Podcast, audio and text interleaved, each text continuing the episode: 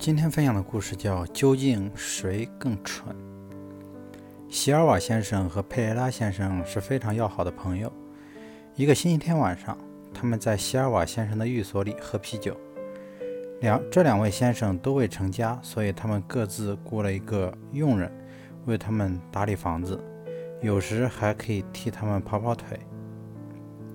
几杯啤酒下肚之后，他们便。他们便将谈论的话题转向了佣人。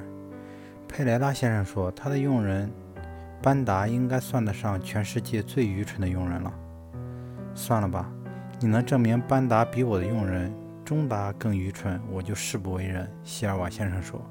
“好的，我就证明给你看。”说着，佩雷拉先生把他的佣人叫了过来，交给他十个卢比。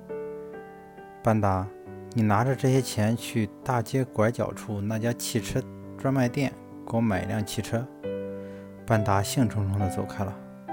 佩雷拉先生，你看我的佣人多么愚蠢！哼，你认为这就够愚蠢了？等一会儿你瞧瞧我的佣人吧。希尔瓦先生叫来中达，给了他两个卢比，拿着这两个卢比。坐车到我的办公室去找我的秘书，问一下我是否在办公室里。没问题，先生。钟达拿着钱走出了大门。佣人们走后，两位先生又争执起来。他们都极力让对方相信自己的佣人是世界上最愚蠢的。此时此刻，他们的佣人班达和钟达正在外面为他们奔波效奔波效力。一，在一个街角，两个佣人不期而遇。钟达，你看见了吧？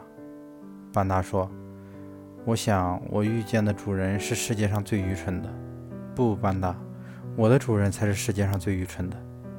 钟达，你看我的主人有多愚蠢？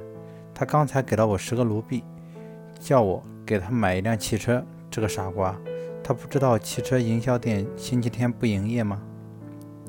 你你认为这就够傻了？我的主人刚才给我给了我两个卢币。要我去他的办公室看看他是否在那儿。